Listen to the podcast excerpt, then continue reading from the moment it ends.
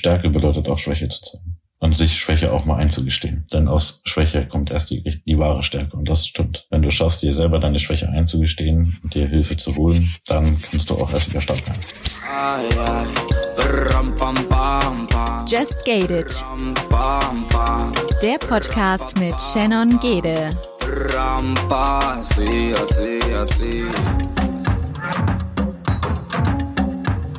Und somit erstmal herzlich willkommen zu Just Gated. Diese Woche starten wir mit Dean. Und Dean ist ein Marine, der im Irak und in Afghanistan war. Und er spricht über seine Erfahrungen vor Ort, aber auch darüber, wie es ist, wieder in die Zivilisation zu kommen. Zum Zeitpunkt der Aufnahme waren die politischen Situationen in den USA noch nicht so klar, wie sie heute sind. Bidens Sieg war noch nicht sicher und dementsprechend sind auch die Aussagen zum politischen Teil für die Zeit der Aufnahme einzuordnen. Ansonsten haben wir im Faktencheck alles wieder für euch recherchiert, was ihr rund um die Folge wissen müsst.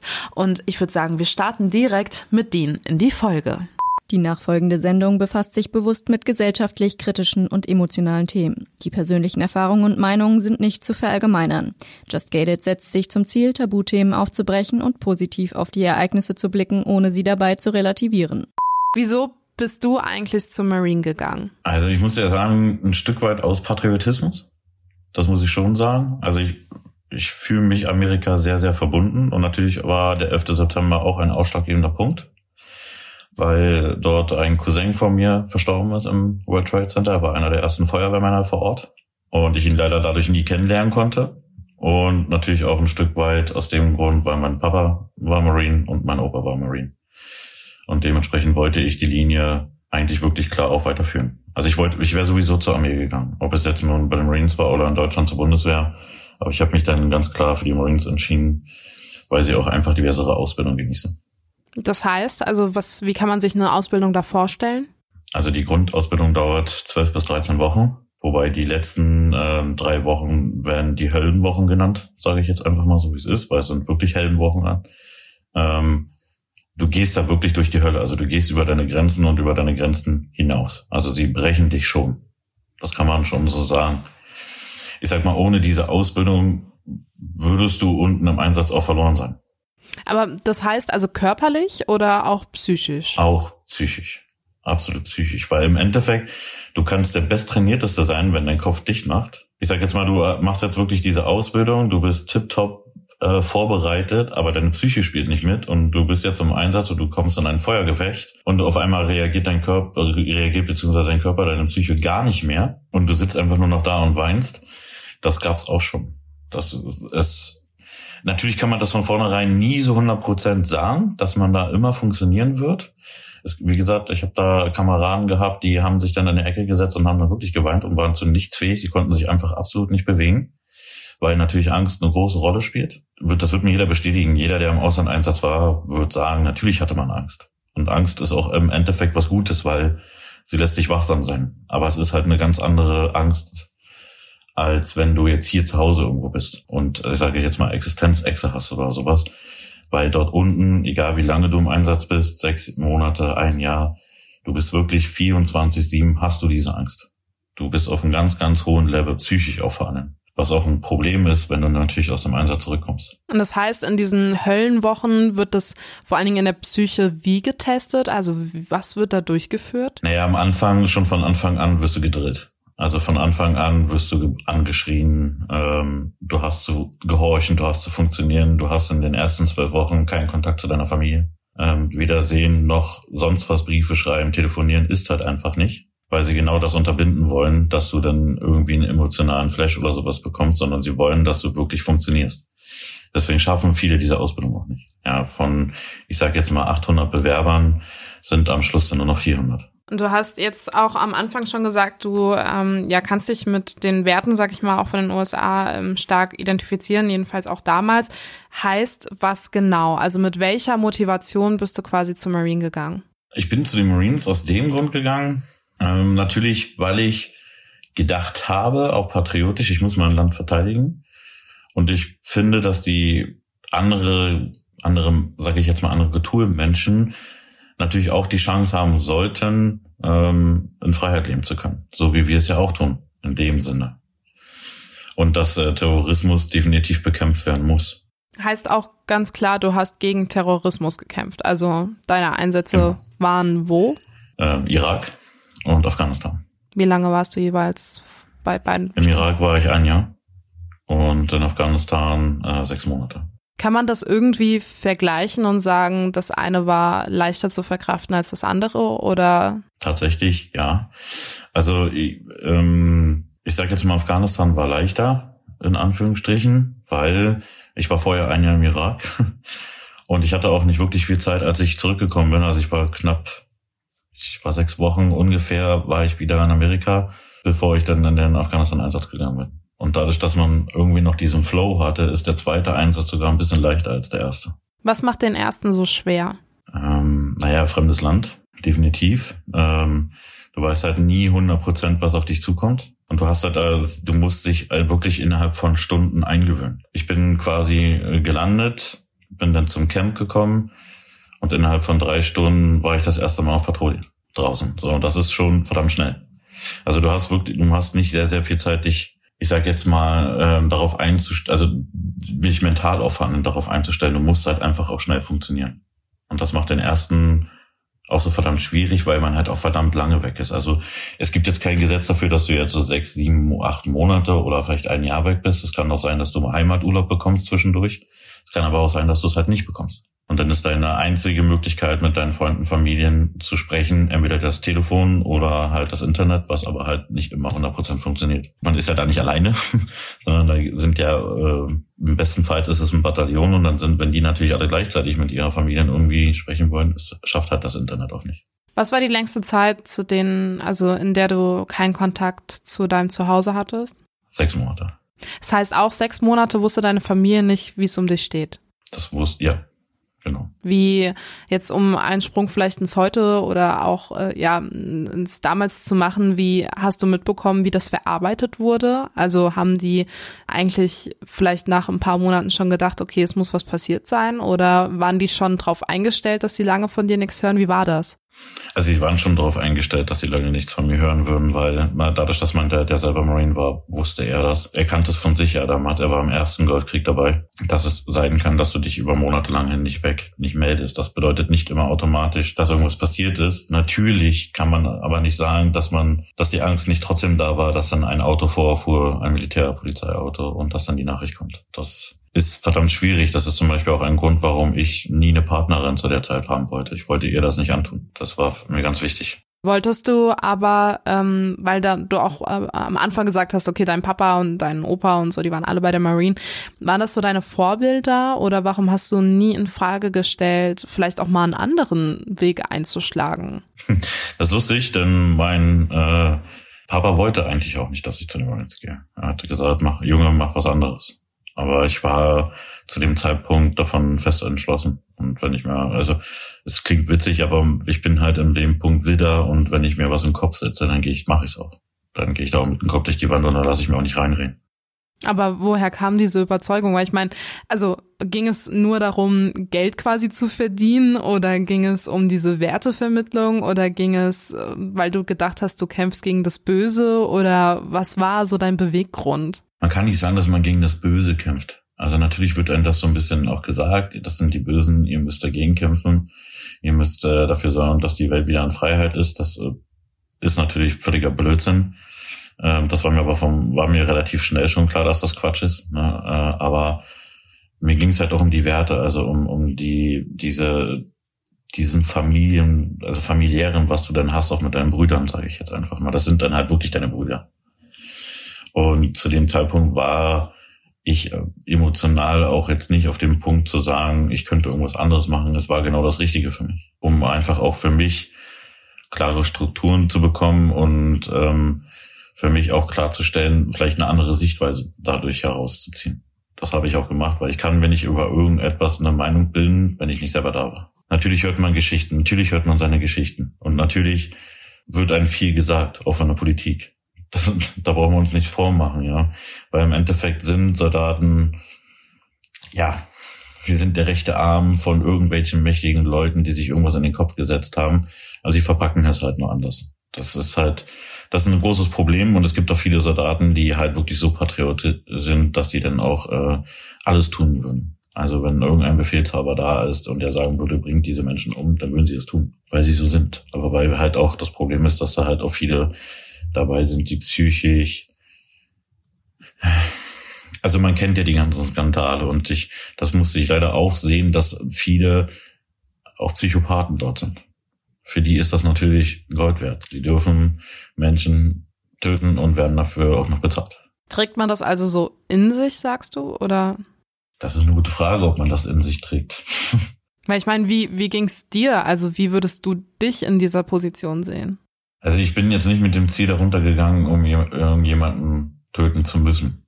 Das war nie meine Position, ähm, warum ich das gemacht habe, sondern ich wollte dafür sorgen, dass auch andere Menschen diese Freiheit haben, die wir selber auch haben. Und ich wollte diesen Terrorismus in dem Punkt bekämpfen, wenn es nötig ist, halt auch mit Waffengewalt, damit dieser ganze Terror endlich aufhört. Hast du das Ganze vielleicht unterschätzt, so im Nachhinein? Würdest du sagen, du bist auch mit der Einstellung so als Patriot ein bisschen leichtsinnig gefahren oder wie würdest du das einschätzen? Ja, im Nachhinein definitiv. Ich sage immer so schön, wenn, ich, wenn, ich, wenn man sich doch mal so unterhält, dass ich als Patriot in den Krieg gegangen bin und als Demokrat zurückgekommen bin. Also ich habe ich hab viele, ich habe meine Meinung extrem geändert. Weil uns wurde halt auch viel erzählt, äh, was dort unten ist, wie Massenvernichtungswaffen und sowas. Und sowas gab es da unten gar nicht. Wir haben nie etwas gefunden. Und dann später kam ja raus, dass das alles Betrug war. So, und dann hinterfragt man doch schon vieles. Und da gibt's viele meiner ähm, Kameraden, mit denen ich heute immer noch in Kontakt habe, die genau das Gleiche sagen, die dann auch sagen, okay, also da sind viele Sachen uns erzählt worden, die absoluter Blödsinn sind. Heißt aber auch, dass ihr als Soldaten so gesehen nicht immer die wahren Gründe von Einsätzen gekannt habt, oder wie? Nein. Also meinst du jetzt, warum jetzt Krieg ausgegangen ist, oder meinst du, wenn wir Einsätze speziell als Truppe bekommen haben?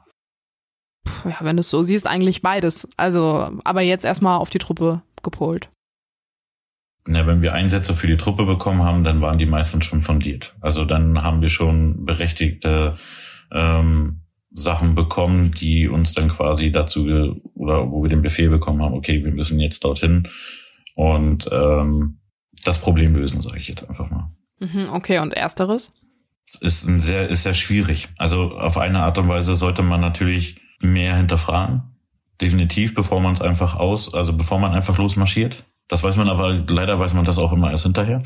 ja, das ist nicht so, dass du von, dass von vornherein, äh, ich glaube, der 11. September war ein großer ausschlaggebender Punkt, wo sich die, der öffentliche Be Befinden der Menschen extrem geändert hat, weil keiner hatte eigentlich mehr gedacht, gerade nach Vietnam, äh, dass wir nochmal in so eine krassen Offensive gehen und das genau was da passiert. Weil alle gesagt haben, ja, wir sind angegriffen worden, jetzt müssen wir zurückschlagen, wir müssen diesen Terror endlich beenden, bevor er noch schlimmer wird. Aber ich glaube, viele haben einfach dann angefangen, mit der Zeit dann doch zu hinterfragen. Hat man überhaupt das Recht zu hinterfragen? Also das auch offen irgendwie kundzutun in der Zeit? Als Soldat? Nein. Das äh, kann sich negativ auf deine Karriere aussehen. Aber heißt, du bist auch manchmal mit Zweifeln in Einsätze gegangen? Ja, also vor allem danach. Also danach waren die Zweifel sehr groß, wenn wir irgendwelche Missionen bekommen haben, weil uns gesagt worden ist, da ist dementsprechend etwas, wir sind hingekommen, da war es nicht. Ich finde es schwierig, mit sich selbst dann auszumachen, oder? Also wie, wie schafft man das? Also das, das war auch einer der Gründe, warum ich nach meinem zweiten Einsatz dann meinen Dienst quittiert habe. Ähm, weil ich einfach gesagt habe, okay, ich habe jetzt genug gesehen. Ich habe jetzt genug gesehen, das reicht für, also auch viel erlebt und ich habe auch viele meiner Brüder verloren. Und die Frage, eigentlich kamen die, die richtigen Zweifel kamen halt eigentlich, wenn du neben, dein, neben, neben den Sarg deines Kameraden stehst. Oder wenn du daneben stehst und du hast mit ihm in einem Moment noch gelacht und im nächsten Moment liegt er tot in dir. So, und das sind so, so Sachen, dann fängst du doch langsam an zu hinterfragen und denkst, was, wo ist der Sinn? Warum sind wir eigentlich hier? Weil wenn man es jetzt streng genommen sieht, und das sehe ich jetzt mit Abstand, das muss man, muss man wirklich dazu sagen. Ich habe das damals nicht gleich sofort so gesehen, aber mit, ab, mit ein bisschen Abstand. Wir sind in denen ihr Land reingegangen und haben sie, ange, haben sie angegriffen. Andersrum, wenn sie uns angegriffen hätten, hätten wir genau das Gleiche gemacht. Also stellt sich die Frage, wo ist der Sinn hinter den ganzen Kriegen? Ja, also man kann ja, mir kann viel erzählen, dass man, dass man jemanden befreien will, aber also ich würde jetzt, wenn ich jetzt, ein, wenn ich jetzt wirklich einen riesen Diktator habe, der seine Bevölkerung wirklich knechte, der äh, Morde, Tötungen und sonst was betrifft und das politisch nicht zu lösen ist, dass man dann interveniert, kann ich verstehen, aber nicht angreifen. Also nicht in dem Sinne, dass man einfach losballert und alles zuballert, sage ich jetzt mal, weil die Kriege gehen ja jetzt schon, wenn wir mal jetzt ehrlich sind, ja nun auch schon seit, also der Angriff begann ja mit 2002, also wenn man jetzt mal zurückrechnet, sind es 18 Jahre und was hat's gebracht? Nichts. Ja, man hat den Krieg ja eigentlich ja, wenn man es so sieht, hat man den ja relativ schnell in Anführungsstrichen gewonnen. Aber es ist ja, es, trotzdem sind wir noch da unten, weil die Unruhen immer noch sind. Also das einzige Positiv nach 18 Jahren, jetzt fangen jetzt wirklich an, an ähm, die Taliban zu verhandeln wegen Frieden. Also sie wollen selber Waffenruhe. Aber nach 18 Jahren, also das muss man sich mal geben. Das ist schwierig. Hat man diese Gedanken nicht schon damals gehabt? Also auch dieses, was du jetzt reflektiert hast mit dem, man, man geht in deren Land und wir hätten doch eigentlich genauso reagiert, wenn sie in unser Land so gekommen. Ähm, wie wurde das begründet damals? Wie hat man das einfach angenommen und gesagt, okay, ne, wir, wir gehen da jetzt hin und äh, kämpfen für unser Recht und wir besiegen den Terror hier. Aber wie wurde das begründet? Weil im Abstand gesehen zweifelst du es ja jetzt auch wieder an. Ja, damals habe ich es nicht angezweifelt. Das, man kommt aus der Ausbildung, also man kommt aus der Grundausbildung, man geht dann noch in eine weitere Schulung. Es ist ja nicht so, dass du nach den zwölf Wochen dann gleich sofort in den Auslandeinsatz gibt, gibt's auch. Ähm, aber eigentlich wirst du dann noch spezialisiert, also du kommst dann halt noch in Spezialtruppen, die auf dich auf, angepasst sind. Also während der Ausbildungszeit wird halt geguckt, wo du dich eigentlich am meisten hervorhebst, wo sind deine Stärken und dann werden diese Stärken halt quasi ausgespielt und dann kommst du halt in den entsprechenden Einheiten. Man hat das damals nicht so angezweifelt. Man hat halt einfach gedacht, okay, wir gehen da runter und besiegen endlich diesen verdammten Terror, weil irgendwann muss ja mal Schluss sein. Irgendwann muss ja mal gut sein. Aber wird es jemals gut sein, das ist halt die Frage. Ich glaube nicht. Weil ich kann mir nicht vorstellen, dass es immer nur unbedingt, oder natürlich man recherchiert ja auch irgendwann, aber halt später. Und dann wird man halt sehen, wie viele Sachen einfach hausgemacht sind.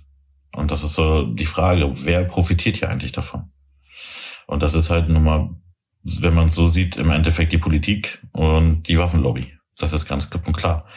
Andersrum sage ich dir auch wieder, wenn du wirklich Frieden willst und keinen Krieg mehr willst, dann sind es gerade die Soldaten, die dafür sorgen können, indem sie nämlich alle gemeinsam die Waffen niederlegen. Weil wer soll dann noch Krieg führen? Okay, mit mittlerweile jetzt mit der Drohnentechnik und so weiter, die ist ja schon verdammt weit, ne?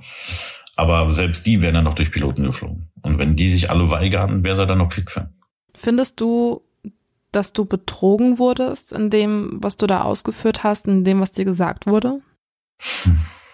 Das ist eine gute Frage. Also, was heißt betrogen? ich sehe die Verhältnismäßigkeit dazu nicht. Dass die Angriffe ja, dass, dass der Terror existiert, wissen wir. Aber ich sehe halt im Endeffekt, muss man eigentlich, die Verhältnismäßigkeit ist manchmal nicht gegeben. Ich sehe nicht, dass man, ich denke, dass man viele Sachen auch hätte politisch lösen können. Also die Angriffe waren Afghanistan, also Irak zum Beispiel, habe ich den verhältnismäßig halt nicht gesehen, genauso wenig in Afghanistan, weil im Endeffekt ähm, das Land liegt in Trümmern und es kommt einfach nicht vorwärts. Selbst wenn wir jetzt die Truppen einfach abziehen würden und was wir im Endeffekt ja nicht mehr können, weil wer soll dann dafür Ordnung sorgen?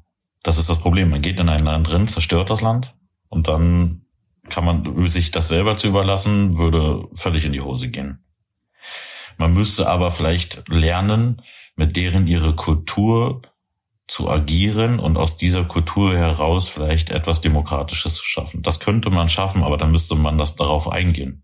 Und das nicht unbedingt militärisch. Also am Anfang ging es da wirklich darum, den Terror, also gerade durch die Taliban oder durch ähm, die später ja, woraus er sich aus den Taliban ist ja witzigerweise, was heißt witzigerweise, aber sind ja daraus ist ja die IS, also der IS quasi entstanden.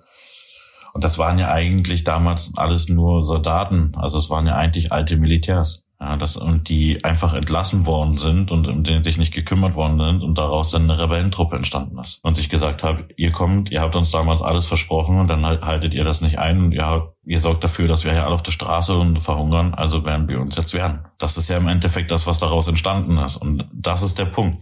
Wenn man natürlich irgendwas erreichen will, dann sollte man gerade diese Menschen nicht vergessen. Denn die gefährlichsten Menschen sind gerade kampferprobte Leute, die nicht und die einfach links liegen gelassen werden. Das sehe ich heute genauso. Soldaten, die voll ausgebildet sind im Kampf, gehen entweder meistens in irgendwelche Berufe, wie zum Beispiel Polizei oder SEK oder in Amerika halt SWAT, ja, Oder sie gehen halt in so eine genannten Black Waters. Das sind ja äh, Organisationen quasi, die äh, dann beauftragt werden, wenn das Militär halt nicht, also das öffentliche äh, Militär nicht dorthin gehen soll. Dann gehen die dahin und verdienen damit ihr Geld, weil sie halt nichts anderes können, weil sich halt um die nicht gekümmert wird. Und das ist im Endeffekt mit den Taliban nicht anders. Findest du oder würdest du der Theorie zustimmen, dass ähm, vor allen Dingen Soldaten im Einsatz auch ein Stück weit manipuliert werden? Weil wenn du sagst, im Nachhinein, wenn man auch recherchiert, wird einiges klar. Das wird ja aber bewusst ja dann eigentlich in der Situation vor den Soldaten verschwiegen. Mm, ja, ja, kann man so sagen.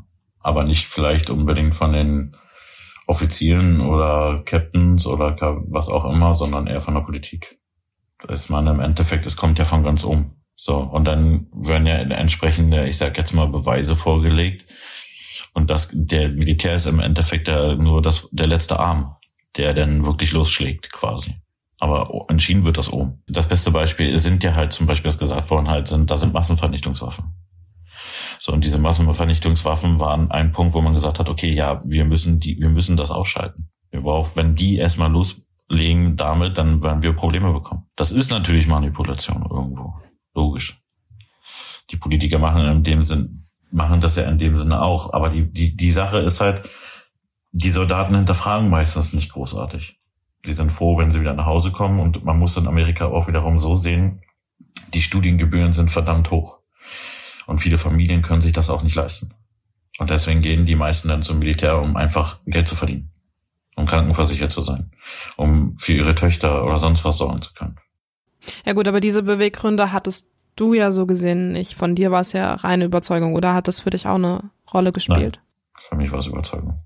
Diese, dieser Missbrauch, so nenne ich ihn jetzt einfach mal, durch diese Manipulation auch äh, gegenüber von Soldaten. Davor hat dich dein Vater ja so gesehen eigentlich warnen wollen. Bereust du das so ein bisschen, dass du da damals nicht auf deinen Vater gehört hast? Ich bereue es nicht, weil ich kann mir keine Meinung bilden, wenn ich nicht selber vor Ort war. Das ist ein Problem, weil ich kann, du kannst Berichte hören und du kannst auch vieles lesen, aber das Problem ist, wie wahrheitsgemäß sind die Berichte? Das hättest du so nie gehabt. Aber hat es diesen Schritt dazu gebraucht? Also hätte man das nicht auch anders irgendwie?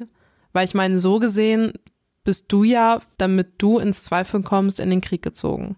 Naja, ich bin nicht, äh, nicht in den Krieg gezogen, damit ich dann Zweifel hege, das nicht, sondern wie gesagt, ich war am Anfang schon der Überzeugung, dass wir den Terrorismus bekämpfen müssen. Ja gut, am Anfang, aber so im Nachhinein hinblickend, ich weiß nicht, machst du dir also meine Frage zielt vor allen Dingen jetzt darauf ab, ob du dir Vorwürfe machst für dein Handeln.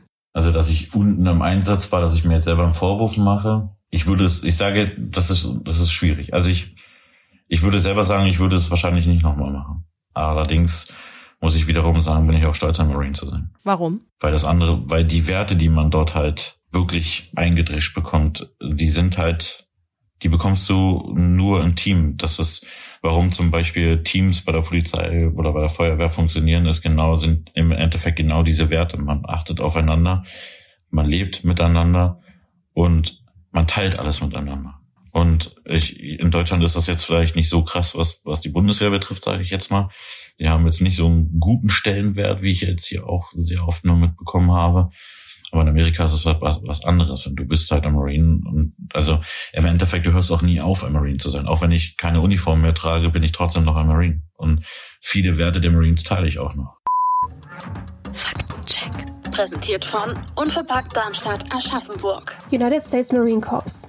Die Marines sind ein Teil der US-amerikanischen Streitkräfte. Sie sind der zweite bewaffnete Dienst der Navy. Ihre Hauptaufgaben sind der Schutz, gegebenenfalls die Wiedereroberung und die Verteidigung von Marinestützpunkten. Außerdem haben sie die Aufgabe, die Vereinigten Staaten diplomatisch zu vertreten. Um diese Aufgabe zu erfüllen, müssen sie laut der Verfassung so aufgestellt sein, dass sie auch Missionen, die ein sogenanntes Gefecht der verbundenen Waffen umfasst, durchführen zu können. Darunter versteht man einen Verbund der Teilstreitkräfte verschiedener Gattungen. Marines müssen demnach in der Lage sein, taktisch und operativ Missionen durchzuführen, die die Unterstützung von Luft- und oder Bodenwaffen bedarf. Marines sind unabhängig davon, welche weiteren Spezialisierungen oder Ausbildungen sie haben, ausgebildete Infanteriesoldaten, also Bodensoldaten, die mit Handwaffen ausgerüstet sind. Die Grundausbildung der United States Marine Corps dauert 13 Wochen und die Ausbildung von weiblichen und männlichen Marine Corps findet getrennt voneinander statt. Während der Ausbildung werden die AnwärterInnen streng auf ihre physische und psychische Eignung geprüft. In den drei Phasen, in die die Ausbildung unterteilt ist, werden unter anderem Inhalte wie militärische Zeremonien, Erste Hilfe, Umgang mit Waffen und Schießtrainings vermittelt. Gegen Ende der Grundausbildung folgt die sogenannte Feuerprobe, bei der die angehenden Marines an ihre physische und psychischen Grenzen gebracht werden sollen. Würdest du, wenn du jetzt einen Sohn bekommen würdest, würdest du, wenn er mit der Idee äh, zu dir kommt und sagt, ich möchte zum Marine, ihn abraten oder ihn darin bestärken? Ich würde mit ihm sprechen und ich würde ihm klar und offen sagen, was die Vor- und Nachteile sind, aber ich würde die Entscheidung ihm überlassen. Denn Erfahrungen sind, sind, die Erfahrungen sind dazu da und die dich dann quasi eigentlich irgendwann mal zu einer reiferen Person werden lassen. Ich kann ihn sowieso nicht vor allem schützen. Und diese, diese positiven Erfahrungen, die münzen jetzt bei dir nur in diesen, in diesen Werten, sag ich mal, die du gerade schon aufgezählt hast, oder was ziehst du da noch mit raus? Auch heute noch. Also ich habe immer noch Kontakt zu meinen Kameraden. Ähm, wir sind immer noch sehr, sehr eng. Ich bin von dreien Kindern bin ich der Patenonkel. Auch wenn wir jetzt gerade extrem weit auseinander wohnen. Die Brüderlichkeit ist irgendwo immer noch da. Absolut. Und ähm, die, die wird, ich glaube, die wird auch unser ganzes Leben lang gehen. Und auch wenn man halt andere Marines trifft, die man vielleicht eigentlich gar nicht so kennt, dann hat man sofort eine Ebene quasi gefunden. Das ist ja quasi, du, es gibt ja nicht nur den Marine, sondern es ist eine Truppe. Und egal aus welcher Kompanie oder Bataillon du bist, man hat diese Brüderlichkeit sofort. Und man unterstützt sich auch. Deswegen, es gibt halt so kleine Dörfer, zum Beispiel in Amerika, wo halt sehr, sehr viele Ex-Marines sind und die haben sich da wie so eine kleine Gemeinde halt gemacht. Also jetzt nicht so mit Gott oder sowas, sondern halt wirklich so eine kleine Gemeinde. Und die unterstützen sich, wo es halt untereinander geht. Die helfen sich, ob die feiern zusammen, die haben, ähm, einer geht, hilft den anderen beim anderen, beim vielleicht zum Beispiel Einkaufen oder beim Hausstreichen oder sonst was. Das ist eine Brüderlichkeit, die ich glaube, sondern die du einfach nirgendwo anders so krass verspielen wirst. Gerade in der heutigen Gesellschaft, wo alles so verdammt schnelllebig und eine Wegwerfgesellschaft eigentlich ist. Hast du diese Werte sehr, sehr selten und das hast du bei den Marines einfach, die haben es einfach drin. Und sie gehen halt auch, sie haben auch eine ganz andere Kommunikationsart und Weise. Sie respektieren auch den gegenüber. Immer. Da gibt's, es gibt ein wunderschönes Beispiel, wenn du halt, du gehst halt, ich sag jetzt mal, du warst jetzt im Irak-Einsatz, kommst wieder und du gehst jetzt irgendwo einkaufen in New York oder sowas und du gehst dann zum Beispiel arabisch essen es ist egal, ob er dir gegenüber jetzt ein, äh, ich sag jetzt mal, einen Kopftuch trägt oder sonst was. Er ist im Endeffekt ein Amerikaner und du respektierst ihn. Auch wenn du ihn vielleicht gerade einen seiner Landsleute in, im Irak bekämpft hast. Aber der Respekt ist trotzdem da. Du hast gerade auch von dieser engen Bindung gesprochen unter den Kameraden. Du hast bis heute mit vielen Kontakt, aber wie ist es mit denen, die du verloren hast? Wie verarbeitet man sowas? Schwer. Das war ähm, das war sehr, sehr schön. Auch heute wache ich noch nachts auf, weil ich davon träume. Und man sich fragt dann halt, warum die und nicht einmal selber. Das ist verdammt schwer. Das ist einer, das kann man, wenn man so viel Zeit miteinander verbracht hat und im meisten Fällen ist es ja so, dass man von der Grundausbildung bis zum, bis zu den Einsätzen eigentlich immer aufeinander gehockt hat. Also eine Kompanie wird eigentlich in selten Fall, seltenst der Fällen getrennt, sondern sie werden zu einer Einheit geschürt und wenn dann Brüder weg sind, das ist verdammt schwer. Wie erfährt man eigentlich von dem Tod von einem Bruder? Also erfährt man das dann durch, durch den Offizier oder? Wenn ein Konvoi angegriffen wird, dann wird das halt gefunkt. Und dadurch, dass wir alle mit Funkgeräte ausgestattet sind, dann bekommen wir das natürlich mit, das was passiert ist. Und wenn einer stirbt, dann wird das im Camp sehr, sehr schnell, ähm, sage ich jetzt, kommuniziert. Und dann gibt's auch eine Ehrenwache quasi, wo halt also dafür gesorgt wird, wenn er in den Transportflugzeug übergeht, dass er eine Ehrenwache von den gesamten Camp bekommt. Also man packt halt die, die halt sehr, sehr eng mit ihm in Kontakt waren, sind dann auch diejenigen, die die Sachen dann zusammenpacken, damit die Familie alles, was ihn betrifft, zurückbekommt. Hast du teilweise auch mitbekommen, wie sie von dir gegangen sind? Oder? Ja. Macht man sich da Vorwürfe? Ja. In dem Punkt, warum hat es ihn getroffen und nicht mich, ja. Oder warum habe ich es nicht schneller gesehen, um ihn schützen zu können? Gab es da Situationen? Die Situation gab es, dass man sich hinterfragt, aber das kommt erst viel, viel später. Aber auch die Situation, in der du hättest agieren können? Das ist im Nachhinein, das ist, das ist zum Beispiel etwas, was ein großes Problem ist, was auch im Endeffekt die posttraumatische Belastungsstörung mit verursacht, ist gerade solche, solche Situationen, weil du dich immer wieder hinterfragen wirst, hätte oder hättest du nicht oder hättest oder sonst. Und das ist gerade ein ganz großes Problem, weil du, du weißt es nicht, ob du es 100% hättest. Ich meine, dein Gegenüber ist ja auch nicht doof. Äh, die sind ja alle clever. So ist es ja nicht. Und sie sind, haben den absoluten Heimvorteil. Dagegen hast du keine Chance. Also du kannst die beste Luftunterstützung oder sonst was haben. Sie haben einfach nur mal Heimvorteil. Und schwierig ist es im Endeffekt schon, weil du natürlich stellst du dir die Fragen. Aber das ist ein, du musst halt lernen damit, dass du dir die Frage selber nie beantworten kannst. Du hast keine Antwort auf diese Frage. Die gibt es nicht. Hat man zu den Familien von den Verstorbenen Kontakt? Ja. Hast du da auch persönlich noch Kontakt ja. zu einigen? Machen die dir Vorwürfe oder gar nicht? Nein, machen sie nicht.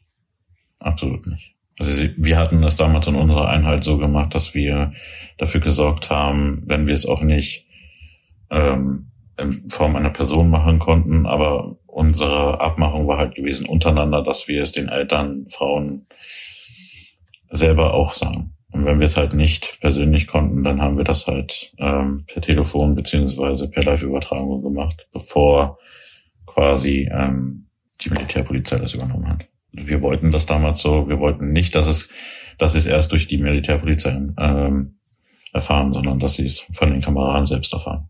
Wie oft musstest du so eine Nachricht übermitteln? Siebenmal. Wie geht man damit heutzutage um? Also wie kannst du heutzutage darauf blicken und wie verarbeitet man sowas? Das erste, was ich halt gemacht habe, war nach meiner Militärzeit. Ich bin ein Jahr lang um die Welt gereist. Ähm, für mich ist das größte Hobby, war für mich schon immer das Surfen. Und ich weiß, dass ich in dem Punkt abschalten kann, dass mein, dass meine Gedanken einfach komplett verschwinden und ich mich nur auf die Natur und die Wellen konzentriere. Und deswegen, ich wusste, dass ich, ähm, als ich nach meinem letzten Einsatz so, ich war einfach Kopf kaputt, das muss man halt einfach mal so sagen. Ähm, dass ich dann gesagt habe, okay, ich, ich habe die Reißleine gezogen. Ich wusste, dass mir Psychologen an diesem Punkt einfach nicht helfen können. Ähm, und ich definitiv Selbstheilung betreiben muss. Und deswegen bin ich um die Welt gereist und mein Dad kam damals mit. Und dadurch, dass er selber Erfahrungen hat, konnte ich sehr, sehr viel mit ihm halt abends oder morgens oder je nachdem, wann mir halt danach war, mit ihm darüber sprechen. Und ich wusste halt, er hat selber erlebt. Natürlich weitaus ein paar Jahre weit, weiter vorher, aber im Endeffekt war es ja the same. Er war selber Soldat, er weiß, wie die Gefühle sind, er weiß, wie, welche Vorwürfe man sich macht, welche Fragen man sich stellt. Und durch diese intensiven Gespräche und das Surfen und so wie, dass ich halt mir schöne Sachen angeschaut habe, ähm, das hat mich sehr beeinflusst und ich habe für mich dann einfach beschlossen, das zu machen, was ich liebe. Und das zu machen, um die restliche Zeit meines Lebens, sage ich jetzt einfach, auch Spaß zu haben, weil es kann schneller vorbei sein, als man denkt. Egal, ob man jetzt Soldat ist oder nicht. Einfach auch bewusster zu leben und nicht mehr zu, nicht mehr irgendwelchen Dingen hinterher zu jagen. Also ich habe mir auf dieser Weltreise einfach meine Träume erfüllt, die ich immer schon hatte. Ich bin jetzt auf diesem komfortablen Punkt zu sagen, ich habe mir alle meine größten Wünsche erfüllt. Ähm, ich jage nichts mehr hinterher. Alles, was jetzt kommt, ist Bonus. Das ist eine sehr, sehr komfortable Zone, muss ich dir sagen, weil wenn du nichts mehr hinterher jagst und wirklich alles jetzt nur noch so nimmst, wie es kommt, dass es einfach positiv auch nimmst, wie es kommt und das Gute daraus ziehst.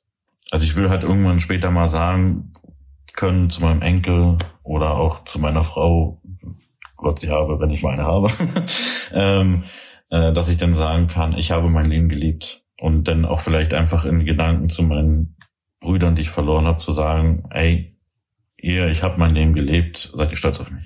Hast du dein Leben in deinen Augen auch gelebt, aber auch geliebt? Bis jetzt? Ja.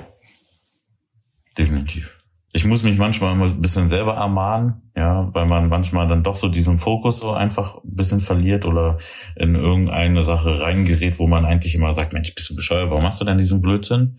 Oder warum regst du dich jetzt über so kleine Minisachen auf, die eigentlich völlig banal sind, hör auf mit dem Quatsch. Und dann gucke ich halt immer auf meinen rechten Arm, da habe ich halt ähm, ein gewisses Tattoo mir machen lassen, die halt den die sieben halt quasi symbolisiert. Und das erinnert mich dann halt immer wieder daran zu sagen, genieß dein Leben. Egal wie es kommt. So schwer es auch manchmal ist, aber es gehört dazu. Du hast gerade so ein bisschen von der Zeit gesprochen, als du zurückgekommen bist und du hast die Weltreise gemacht und du warst mit deinem Papa unterwegs. Ähm, wie ist es denn, nach so einer Zeit auch im Krieg in die Zivilisation zurückzukommen? Also was ist vielleicht so das Schwierigste? Das ist ein verdammt großes Problem. Also dieses Zurückkommen ist genau dieser Punkt. Das ist ein verdammt großes Problem. Weil du hast dort unten, du bist 24-7. In der ganzen Zeit, wo du dort unten bist, bist du eigentlich immer kampfbereit. Immer. Und du bist auch voll bewaffnet.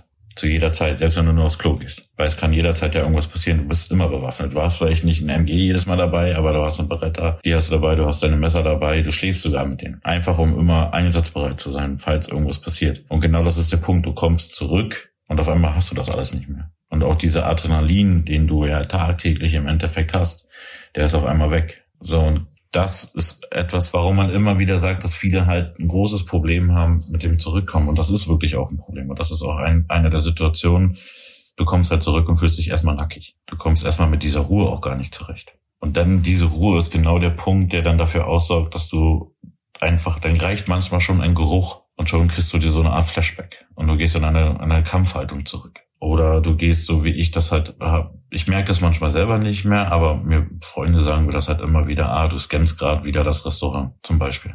Das mache ich automatisch. Also ich guck, ich gehe in ein Restaurant und guck, alles klar, da sind die Ausgänge, wer sitzt wo, wer ist in meiner Nähe. Ich setze mich auch immer so hin, dass keiner hinter mir sein kann.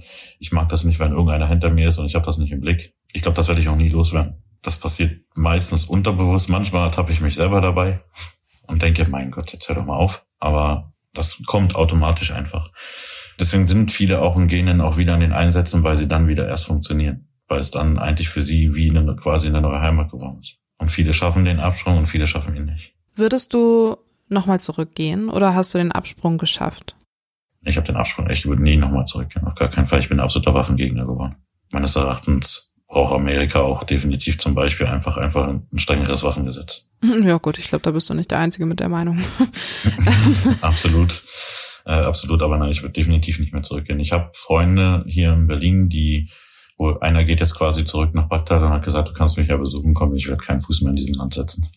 Absolut nicht. Das wird nicht passieren.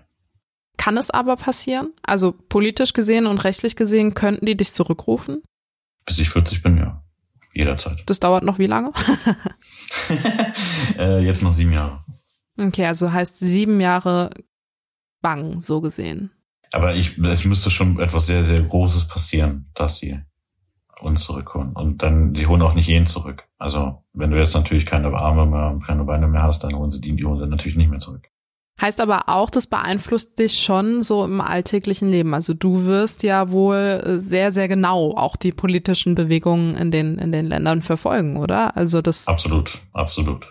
Natürlich. Also ich bin sehr, sehr Politik interessiert und ich gucke natürlich, was in anderen Ländern passiert. Und ich gucke auch, versuche mir auch ähm, so viel wie es geht an Informationen zu holen. Und das nicht aus, nur aus einer Quelle, sondern aus mehreren, mehreren sehr, sehr verschiedenen Quellen. Halt auch von den Leuten, vor Ort, indem man halt äh, heutzutage durch das Online oder gerade durch Social Media hat man auch einfach diese Chance, auch mit Leuten vor Ort zu sprechen. Ja, sei es jetzt über Twitter oder Bigelow oder whatever. Du hast die Möglichkeit, mit anderen natürlich in Kontakt zu gehen und dann hinterfragst du natürlich auch viel, viel mehr. Gab es denn Situationen so in der letzten Zeit, wo du, wo du ähm, gebankt hast und gedacht hast, oh Gott, wenn sich das jetzt so und so bewegt, könnte es wieder in der Zeit sein? Dass ich zurückgeholt werde? Ja. Also aktuell ja die US-Wahl. mir hat, mir hat das sehr, sehr, sehr viele Sorgen bereitet, dass ähm, sich ganz, ganz viele Milizen im eigenen Land gegründet haben und sich voll bewaffnet haben. Ähm, das hat mich, hat mich wirklich sehr bedrückt, weil das wäre natürlich eine Situation gewesen, wo sie mich hätten zurückholen können. Und ich weiß nicht, ob das so schön ist, auf eigene Landsleute schießen zu müssen. In einer, wenn es dann zum Äußersten kommt. Das hat, das hat mir auch alleine, aber nicht nur wegen dem Schießen oder dass sie mich zurückholen. Mich hat das extrem auch traurig gemacht, dass wir 2020 sind und sie bekommt es immer noch nicht hin, diesen ganzen scheiß Rassismus wegzukriegen. Denn im Endeffekt ist es ja genau der Hass, der dafür sorgt, dass überhaupt Kriege erst entstehen. Ja, diese Manipulation, wie du es vorhin schon angesprochen hast. Dass man halt sagt, ja, die sind nichts wert. Oder die nehmen dir das oder das oder das weg. Und das funktioniert ja weltweit. Da reden wir ja nicht nur von Amerika, da reden wir nicht nur von Afghanistan, da reden wir auch von Deutschland. Dass es Menschen schaffen, andere Menschen so dermaßen zu beeinflussen, dass die ihre Werte, die wir eigentlich hatten, die jeder Mensch eigentlich haben müsste, und da ist ganz, ganz oben gerade Empathie, dass wir das völlig über den Haufen werfen und dann auf einmal Äußerungen geben, die wir sonst niemals geben würden, die eigentlich völlig gegen und völlig gegen unsere Natur eigentlich äh, stehen und dann es aber trotzdem schaffen, auf diesen Blödsinn hereinzufallen, sage ich mal, statt es einfach mal zu hinterfragen, statt einfach mal zu recherchieren, sag mal, stimmt das eigentlich, was der da quatscht? das ist, ich finde, das ist heutzutage sogar noch, noch schlimmer und leichter geworden, Menschen zu beeinflussen als früher. Social Media ist super, in dem Sinne eigentlich, weil man echt Kontakte halten kann, weil man neue Leute kennenlernen kann, aber es ist auch verdammt negativ, weil Menschen so leicht manipuliert werden können. Gerade durch Fotos, gerade durch Videos, durch irgendwelche Texte und dann Fotos, die gefälscht sind. Es macht es im Endeffekt nur noch leichter, die Menschen zu beeinflussen und sie auf irgendeine Art und Weise zu, äh, zu einer Meinung zu bilden oder zu einer Meinung hinzukriegen. Und das ist auch etwas, was auch gerade in Amerika ein ganz großes Problem ist. Trump hat es einfach geschafft, indem ich sage jetzt mal die beweisere Bevölkerung, nicht alle, ich will das ausdrücklich betonen, nicht alle, aber viele zu einem Rassenhass hinzukriegen und von denen einfach nur, weil er stimmen wollte. Ich bin mir nicht mal 100% sicher, dass er das, was er da die ganze Zeit gelabert hat, dass er, dass es wirklich seine Meinung ist. Ich glaube einfach eher, weil er, dass er das gesagt hat, weil er dachte, dass er dann gewählt wird. Dass er dann diese Stimmen bekommt. Und das hat er ja auch 2016. Ja gut, und dieser Wahl auch nicht zu wenig. Also es war ja sehr, sehr, sehr, sehr knapp. Alles. War es. Und ich denke, wir sind ja auch noch nicht durch, auch wenn jetzt alle Nachrichtensender äh, gesprochen werden, aber ähm, es gibt ja dann noch einen offiziellen Tag, wo es quasi stattfindet. Ähm, er ist zwar jetzt Präsident gewählt worden und Trump stellt sich jetzt natürlich wie ein kleines Kind dagegen, was lächerlich ist, aber die Gerichte werden jetzt wahrscheinlich entscheiden müssen. Noch haben nicht alle Gerichte entschieden. Ähm, da wird halt noch abzuwarten sein. Aber ich denke, dass das Ding einfach durch ist. Und das ist auch, ob man jetzt nun für Biden, also ich muss dir sagen, ich habe auch für Biden gewählt, aber ob ich ihn jetzt dafür so gut halte, nicht 100 Prozent. Ja, er ist halt ein bisschen älter und ich finde, dass dieses Land etwas Junges endlich braucht. Etwas Jüngeres, etwas, was auch vielleicht auch noch nicht so alt ist, so vielleicht um die 40 bis 35, irgendwas in die Richtung. Amerika hatte das schon einmal gemacht mit Kennedy. Kennedy war ein verdammt, ein verdammt guter Präsident. Auch wenn er leider nicht lange in Amtszeit war. Deswegen wir, das wissen wir ja nun alle warum. Ähm, Obama war auch kein schlechter Präsident, auch wenn ihn immer so viel nachgehakt wird, aber Obama war ein guter Präsident. Aber er hatte heute auch nicht sehr viel Macht. Und er hat das Land in absoluten Chaos übernommen und hat es dann trotz alledem wieder geschafft, alle Widrigkeiten, ihn nach oben das Land, gerade die Wirtschaft nach oben zu pushen, worauf Trump sich ja feiern lässt. Aber wenn du etwas erstmal überhaupt in Gang bringst, braucht das seine Zeit, bis das Wirkung trägt. Und das hat jetzt eigentlich erst Wirkung getragen, nachdem Obama quasi als Präsident dann gegangen ist. Dann hat, hast du es halt langsam gesehen, dass das, was er eigentlich entschieden hat, oder wo, wofür er gekämpft hat, unter anderem für eine gesetzliche Krankenkasse mit Obamacare, äh, dass das einfach dann erst Früchte getragen hat. Das ist das, was, wo, wo Menschen halt schon wieder so leicht beeinflussbar sind, weil sie hinterfragen in diesem Punkt nicht. Viele sagen, ja, das hat doch Trump gemacht. Nein, hat er nicht. Er wird der erste Präsident sein, der jetzt sich vor Gericht äh, verantworten werden muss. Und zwar wegen 30 Klagen. Es sei denn, bitte begnadigt ihn, dann sind es nur 14. Ja, aber das ist so ein Punkt, das ist diese Beeinflussung halt. Die ist heute natürlich extrem hoch und die und er sagt ja nur das, was eigentlich alle hören wollen in Anführungsstrichen. Das funktioniert ja in Deutschland genauso. Die AfD macht es ja nicht anders. Oh, ich wollte jetzt, Entschuldigung, ne? Wollte jetzt nicht unbedingt eine Partei nennen, aber es ist so. Man muss es benennen. Dass viele, ich sage jetzt vielleicht nicht alle, aber viele in der AfD benutzen genau diesen, diesen, diesen Punkt, dass sie halt einfach sagen, ja, die sagen einfach das, was alle hören wollen in Anführungsstrichen, aber die, die es gehört haben, hinterfragen es nicht, sondern sagen, posten das dann zum Beispiel in Anführungsstrichen eins zu eins weiter und sagen, jo, er hat recht. Er spricht uns aus der Seele. Man hat doch einfach deine Klappe.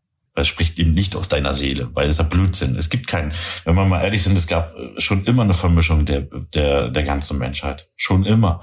Und deswegen gibt es keine reine Rassen. Wenn ich sowas schon höre, könnte ich austicken. Weil dann kann ich mal sagen, Leute, es gibt keine reine Rasse. Du wirst nie, in irgendeinem Land hat es irgendwo immer schon eine Vermischung gegeben, weil es irgendwo immer schon irgendwo erobert worden ist oder sonst was.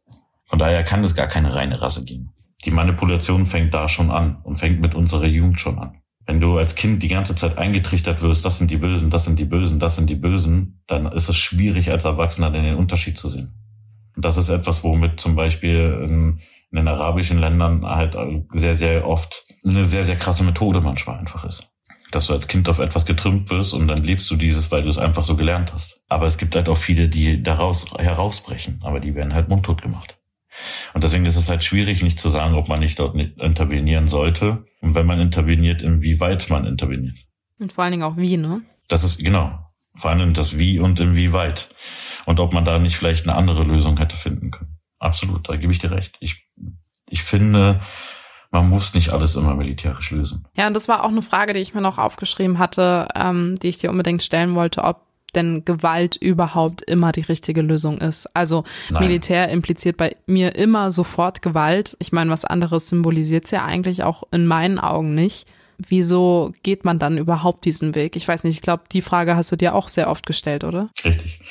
Habe ich mir oft gestellt, aber ich musste auch leider sagen, manchmal, in manchen Situationen kannst du nicht anders als mit Du kannst alles versuchen, politisch zu lösen, aber wenn die Gegenüberseite alles mit Gewalt löst, weil sie auf, weswegen auch immer darauf getrimmt ist, jetzt mal unabhängig von Kulturen oder sonst was, manchmal hast du keine andere Wahl, als mit Gewalt dagegen zu hauen. Ich gebe dir mal ein Beispiel. Wenn du zum Beispiel, du hast jetzt Rockergruppe A und Rockergruppe B. So, die Polizei ist absolut machtlos gegen die Rockergruppe A, weil weswegen auch immer. Also fragen sie B, ähm, ob sie nicht da intervenieren können. Was es in Deutschland schon gab. Dann hat Rocker, Rocker B für Ruhe gesorgt, in dem Sinne. Also du hast quasi Gewalt mit Gewalt gelöst. Ob das immer so sinnvoll ist, das ist, das ist eine sehr, sehr schwierige Frage, weil im Endeffekt du kannst es nie 100% sagen, ob es auch einen anderen Weg hätte gehen können. Natürlich hätte es einen anderen Weg vielleicht gehen können, aber ob der Früchte getragen hätte, das ist halt die Frage. Und solange es immer wieder Menschen geben wird, die bereit dazu sind, weil sie auch vielleicht als Kind misshandelt worden sind oder sonst was oder einfach eine psychologische Störung haben oder beeinflussbar sind, so dermaßen beeinflussbar sind, dass sie alles tun würden, solange wirst du wahrscheinlich auch Gewalt immer haben. Und dann ist halt die Frage, wie gehst du dagegen an? Aber ich muss, ich kann so weit sagen, dass ich nie unbegründet Gewalt angesetzt habe. Heißt aber auch, äh, jetzt auch im Nachhinein vor allen Dingen, wenn du recherchiert hast, vielleicht auch zu deinen Einsätzen, gab es da Punkte, wo, wo du gesagt hast, okay, da hast du äh, sinnlos oder da habt ihr sinnlos äh, Gewalt angewendet, weil es hätte auch anders gehen können oder? Also wir in Speziellen nicht, weil wir sind dann schon so auf Mission geschickt, dass wir gegen gegnerischen Truppen und da ist mit Politik nicht viel äh, zu sprechen. Man hat uns dahin geschickt, genau weil diese, weil man wusste, dass diese Truppen sind und da ist politisch halt nicht irgendwie großartig was zu machen. Das ist aber, du sagst es halt selber, es ist halt ein, es ist ein schwieriges Thema, weil im Endeffekt, wo fängt es an und wo hört es auf? Wann, wann ist es endlich gut, diesen Absprung zu finden? Wie ich aber auch schon sagte, im Endeffekt, wenn du, wenn es jeder Krieg ist sinnlos. Eigentlich. Wenn wir mal ehrlich sind, ist jeder verdammte Krieg sinnlos. Weil es eigentlich immer nur um drei Sachen geht.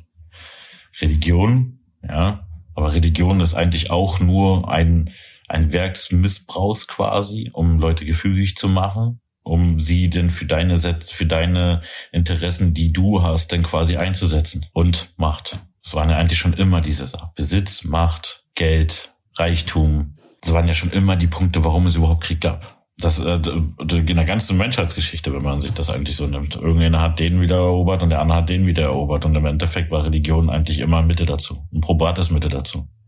Selbst in der heutigen Zeit noch mit dem IS. Dass aus ganz Europa junge Menschen dahin gepilgert sind, weil sie geglaubt haben, dass sie für eine gute Sache kämpfen. Schwachsinn. Absoluter Schwachsinn, weil es, äh, die haben für keine gute Sache gekämpft, sondern wir haben, die haben für einen gekämpft, der da der das einfach als Machtmittel oder als Druckmittel beziehungsweise als Manipulation genutzt hat und der hat sich in Fäustchen gelacht, dass irgendwelche Vollidioten da umsonst hingegangen sind. Ich muss es leider so sagen, aber irgendwelche Vollidioten für ihn da sich den, den Kopf abreißen lassen haben und der macht da Kohle an an und freut sich seines Lebens. Klingt hart, aber es ist so. Es ist egal wo. Und das in der modernen Politik ist es ja genauso. Ja, ja ich glaube, da kann man keine Unterschiede machen, das stimmt. Nein. Das ist, ob das jetzt irgendeiner in so eine Robe macht oder ein schicker Typ im Anzug. Es ist im Endeffekt dasselbe. Ja, die Waffenlobby funktioniert ja genauso. Und man darf eins nicht vergessen, vielleicht ist Deutschland, was militärisch betrifft, nicht so stark, aber sie sind einer der größten Waffenexporteure. Und sie sorgen dafür, dass die Kriege weiterlaufen. Das darf man mal in dem Punkt, sollte man das nicht vergessen, wenn man immer wieder sagt, Amerika ist ja der absolute Kriegstreiber. Ja, falsch, Deutschland ist auch nicht gerade ohne. Und mir braucht jetzt keiner kommen nach dem Zweiten Weltkrieg, wir hatten wir ein Abkommen und Deutschland muss, nee, Deutschland muss nicht. Ein Scheißdreck muss Deutschland. Deutschland hätte genauso sagen können, wir halten uns aus, uns aus allem raus. Wo wir gerade schon bei dem Unterschied äh, von Deutschland und USA sind, vielleicht die Frage, ähm, wo auch da der Unterschied in diesem Ansehen von Soldaten ist. Ne? Aber in Amerika ist es ja so, mm, krasse Militärsmacht, ja, aber man ist ja auch so ein bisschen Held der Nation und man genießt ja auch gewisse Vorteile als Soldat dort. In Deutschland ist das ja schon anders mit dem Ansehen. Warum denkst du, ist das so? Also warum werden Soldaten in verschiedenen Ländern anders angesehen? Warum hat das einen anderen Stellenwert? das hat natürlich was auch mit, mit der Geschichte im Endeffekt zu tun. Aber wenn du Deutschland hat, ich glaube, Deutschland hat einfach ein militärisches oder hat einfach da ein Problem hin wegen dem Zweiten Weltkrieg. Dass man einfach nicht sagen kann, ich bin stolz, dass man so ein Soldat ist oder sowas.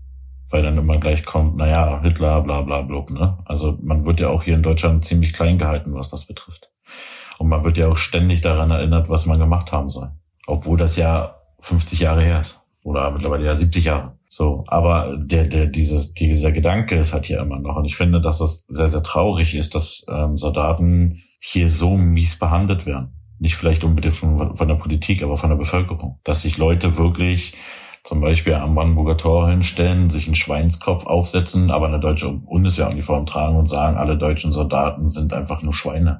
Das finde ich einfach nicht gerechtfertigt. Das, das ist etwas, was ich für, für mich als Soldat als No-Go finde, egal welcher, um wen es, welchen Soldat es handelt. Und Amerika ist es halt einfach so, man ist halt doch Patriot. Und die meisten Amerikaner sind patriotisch. Und im Endeffekt, du wirst nicht wie ein Held gefeiert, das sollte man so nicht sagen, aber ähm, jeder dankt dir halt einfach für deinen Service. Und es ist ja nicht immer nur kriegerische Einsätze, die du machst, sondern du willst ja auch humanitäre Hilfe. Was hatte bei dir Überhand? Also welche Einsätze waren bei dir die meisten? Tatsächlich kriegerisch, oder? ja, bei mir war es kriegerisch. Aber mittlerweile ist es mehr, ist es so, dass die äh, Armee beziehungsweise die Marines auch sehr, sehr viel humanitäre Sachen machen, vor allem unter Obama. Also unter äh, unter Trump war es nicht, ist es leider nicht mehr so gewesen. Ja, Trump hat ja ja, er gibt ja halt dazu nichts Auskunft, muss man ja halt einfach mal leider sagen. Alle denken, alle sagen ja immer, er, er war dazu da, um die Kriege zu beenden. Das ist einfach nur Blödsinn. Er hat es genauso weitergeführt. Seine erste Amtshandlung hat dafür gesorgt, dass sechs Seals einfach mal in eine Falle getappt sind und alle sechs verstorben sind. Obwohl er gewarnt worden ist. Obwohl die höchsten Militärs ihn gewarnt haben, gesagt, nein, wir können, wenn wir die da reinschicken, die, das ist eine Falle. Und was hat er getan? Er hat sie da reingeschickt und alle sechs tot weil der Typ einfach von null, von nichts eine Ahnung Und so war das leider Präsident. Ja, es ist wirklich so.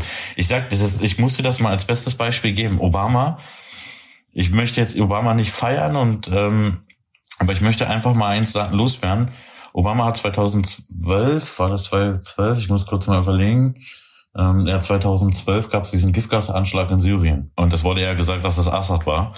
Und Obama hat immer gesagt, es gibt eine rote Linie und wenn wir diese rote Linie überschreiten, dann muss er militärisch handeln. Er hat in diesem Punkt aber nicht militärisch gehandelt, sondern er hat dieses Untersuchungsausschuss, was aus ganz Europa sich zusammen, als Team zusammengefunden hat, hat er äh, dorthin geschickt und hat das untersuchen lassen. Und haben sie festgestellt, dass es türkisches Sarin war. Und er hat nicht angegriffen. 2018 oder 17 gab es eine gleiche Situation, dass wieder ein Giftgasanschlag war, wieder bei einer Untersuchungskommission da. Aber in dieser, also die sind abends quasi angekommen und sollten am nächsten Tag diesen Vorfall untersuchen, konnten sie gar nicht mehr, weil in dieser Nacht hat Amerika zusammen mit äh, Frankreich alles weggebombt. Und damit waren alle Beweise befutscht.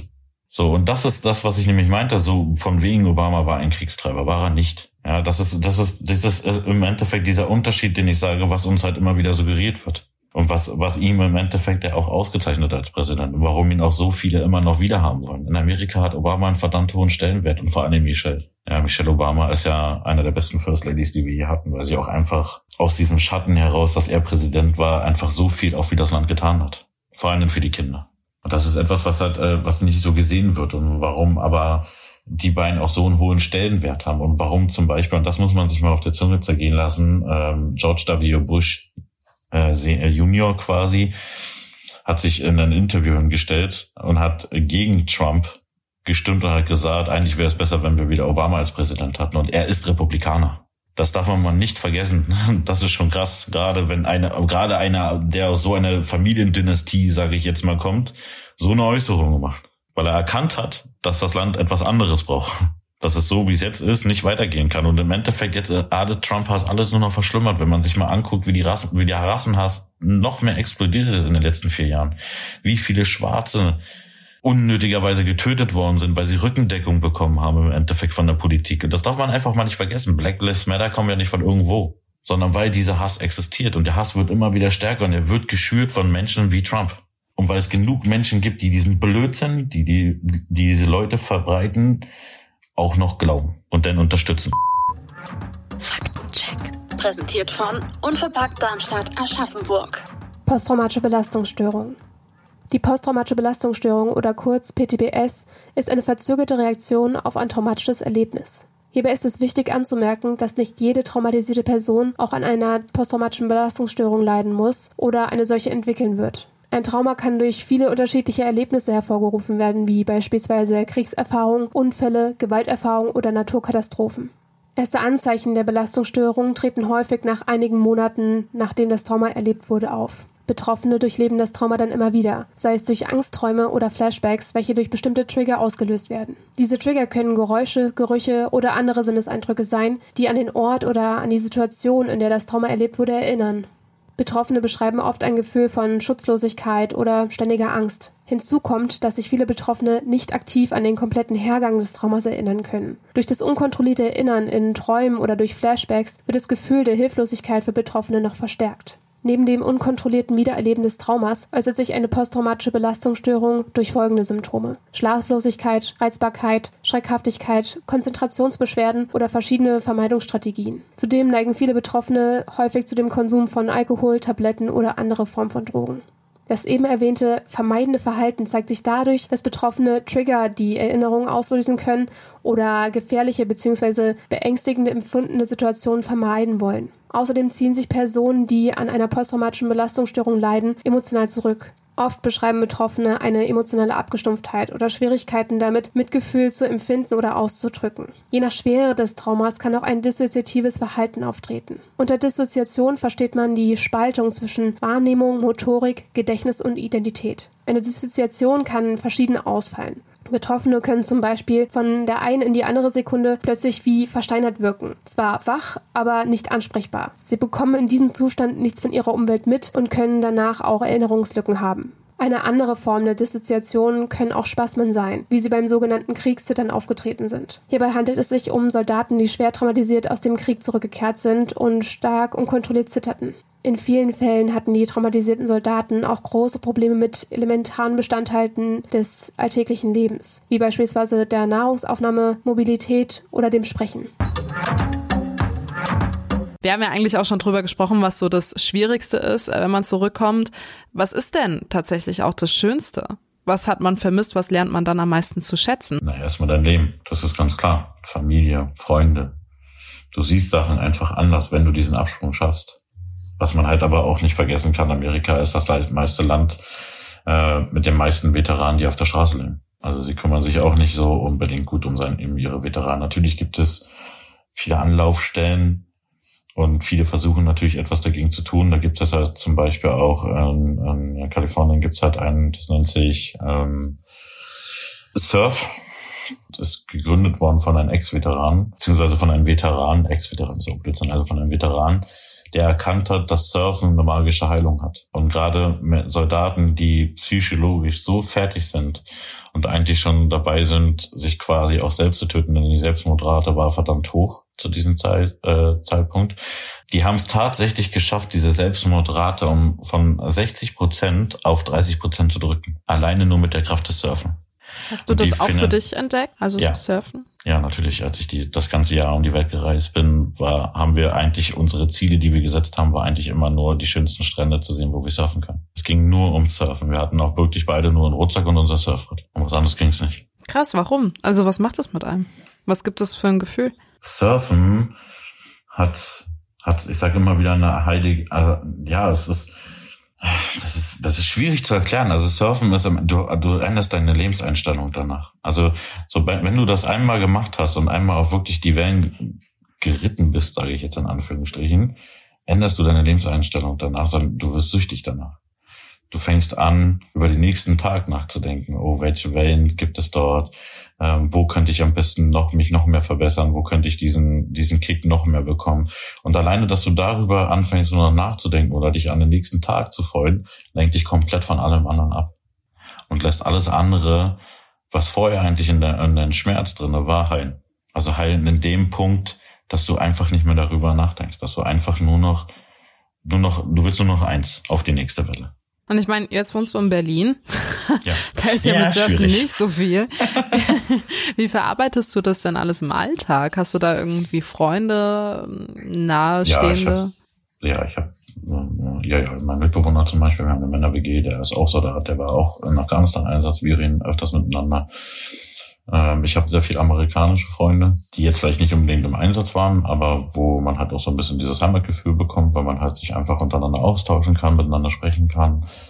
Ähm, ich habe tatsächlich auch zwei Marines, die äh, in Deutschland sind, mit denen ich immer noch sehr, sehr starken Kontakt habe, die, die mich auch eingeladen haben, aber durch Corona geht's gerade nicht, ähm, bei denen vorbeizukommen.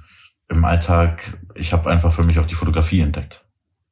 Ja, ich habe schon eigentlich als Kind immer fotografiert, habe das dann irgendwann ein bisschen beiseite geschoben und ähm, in, in dieser Weltreise habe ich es dann wieder für mich entdeckt und mein Dad hat gesagt, ganz ehrlich, Junge, das ist doch das, was du willst und das, was du liebst und was dir im Endeffekt auch am meisten Spaß macht. Und ja, dann habe ich alles da reingesetzt und habe mich dann immer weitergebildet, hab dann bin dann ein halbes, also ein halbes Jahr in New York gewesen, habe dort äh, beim Fotografen gelernt und habe dann den Rest mir selber quasi durch Schulungen, die ich mir selber, also alles, was es damals gab, habe ich mir irgendwo verschluckt. Ja, damals waren es ja noch mehr Bibliotheken und so, das Internet kam ja immer mehr, aber man hat ja noch nicht alles gefunden, sage ich jetzt mal, hat man ja noch die Bibliotheken aufgesucht und alles ausprobiert, was es irgendwo gibt und ja, das ist bis heute geblieben.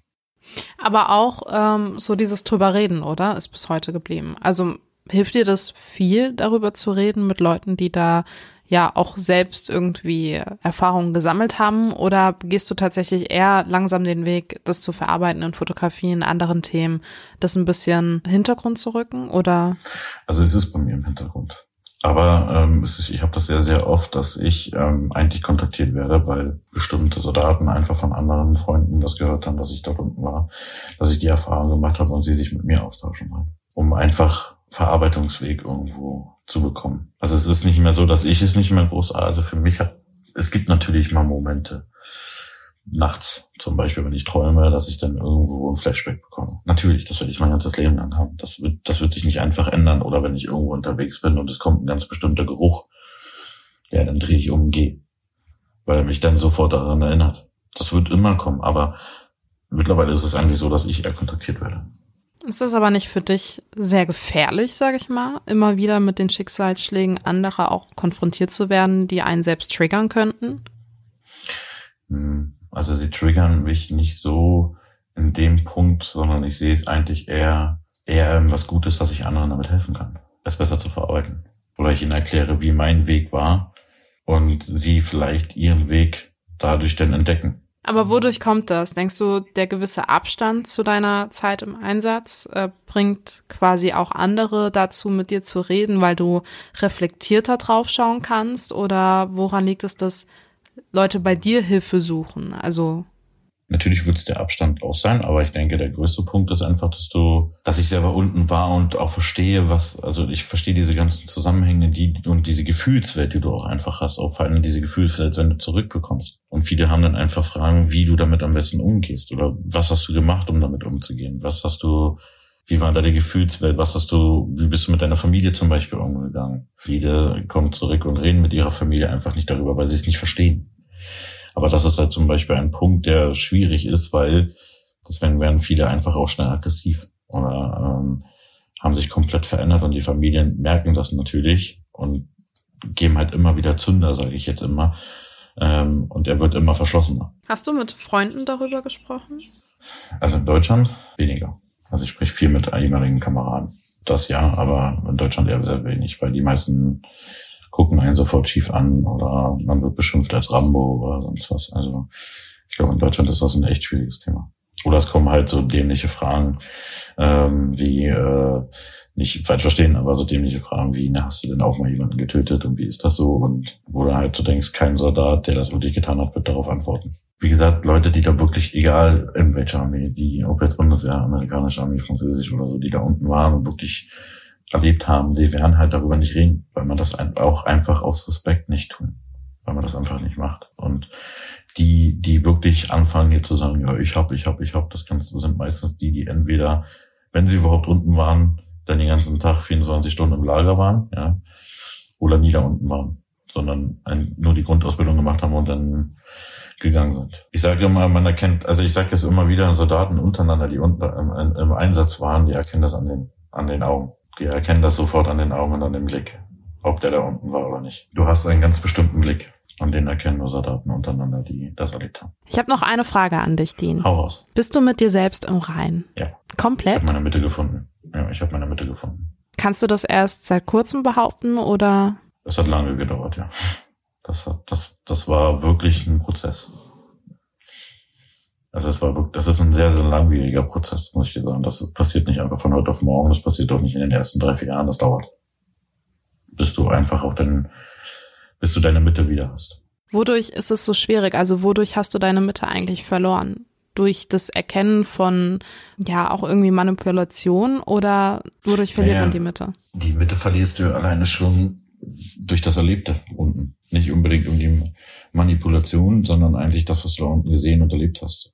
Das, was du dort verarbeiten musst, ist halt ein langer Weg, das zu verarbeiten. Das passiert, das, ich werde das auch wahrscheinlich immer noch irgendwann, es wird immer mal Situationen kommen, wo ich vielleicht einfach mal wirklich getriggert werde. Das, das, das weiß ich. Und es wird natürlich umso wahrscheinlicher, umso, umso mehr ich meine Mitte so verliere, wenn jetzt zum Beispiel irgendwelchen Ereignissen aufeinander einbrechen, du verlierst so ein bisschen einfach deine Mitte und denkst so, oh, das Leben ist einfach in Anführungsstrichen scheiße, sage ich jetzt mal, dann ist es natürlich die Gefahr höher, dass du Flashbacks bekommst, als wenn du deine Mitte hast. Und deswegen versuche ich eigentlich die ganze Zeit meine Mitte irgendwo zu halten. Hättest du dich selbst verloren, wärst du noch ein bisschen länger da geblieben? Also du hast gesagt, du hast den Schritt, den Cut gesetzt, weil du gemerkt hast, du bist auch vom Kopf her einfach kaputt.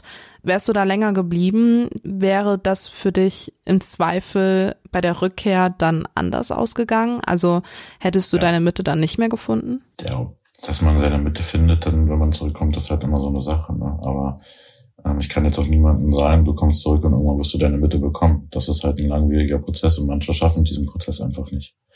Und ich glaube, wenn ich länger dabei geblieben wäre, ich weiß nicht, ob ich dann noch mehr abgestumpft wäre oder ob ich dann unten gefallen wäre oder wenn ich zurückgekommen wäre. Ich weiß es nicht. Im Endeffekt war einfach, ich denke mal, der größte ausschlaggebende Punkt war mein Dad. Und diese Reise, die ich gemacht habe, die ich aber selber, die ich selber für mich entschlossen habe, die zu machen, um mich zu halten. Ich muss, ich habe, das war das, was ich, das erste, was ich zu meinem Dad oder auch zu meiner Schwiegermama gesagt habe, äh, zu meiner Stiefmama, Entschuldigung, nicht Schwiegermama, ähm, ich muss hier was, ich muss hier weg, ich muss jetzt schöne Sachen sehen. Es geht nicht anders, ich brauche das einfach für mich. Das war mir von Anfang an so weit, als ich meinen Dienst quittiert habe, war das für mich klar. Und dann halt diese Gespräche mit meinem Dad. Ich denke, das war der Punkt. In diesem einen Jahr haben wir so viel miteinander gesprochen.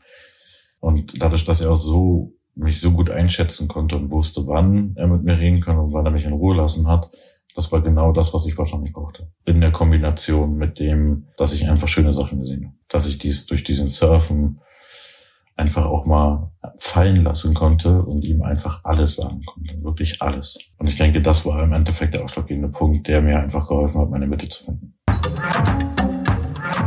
Das war unser sehr intensives und interessantes Gespräch mit Dean. Alle weiteren Informationen könnt ihr natürlich auch direkt bei Operation Surf euch anschauen, wenn ihr vor allen Dingen zum Punkt Surfen noch mehrere Informationen braucht.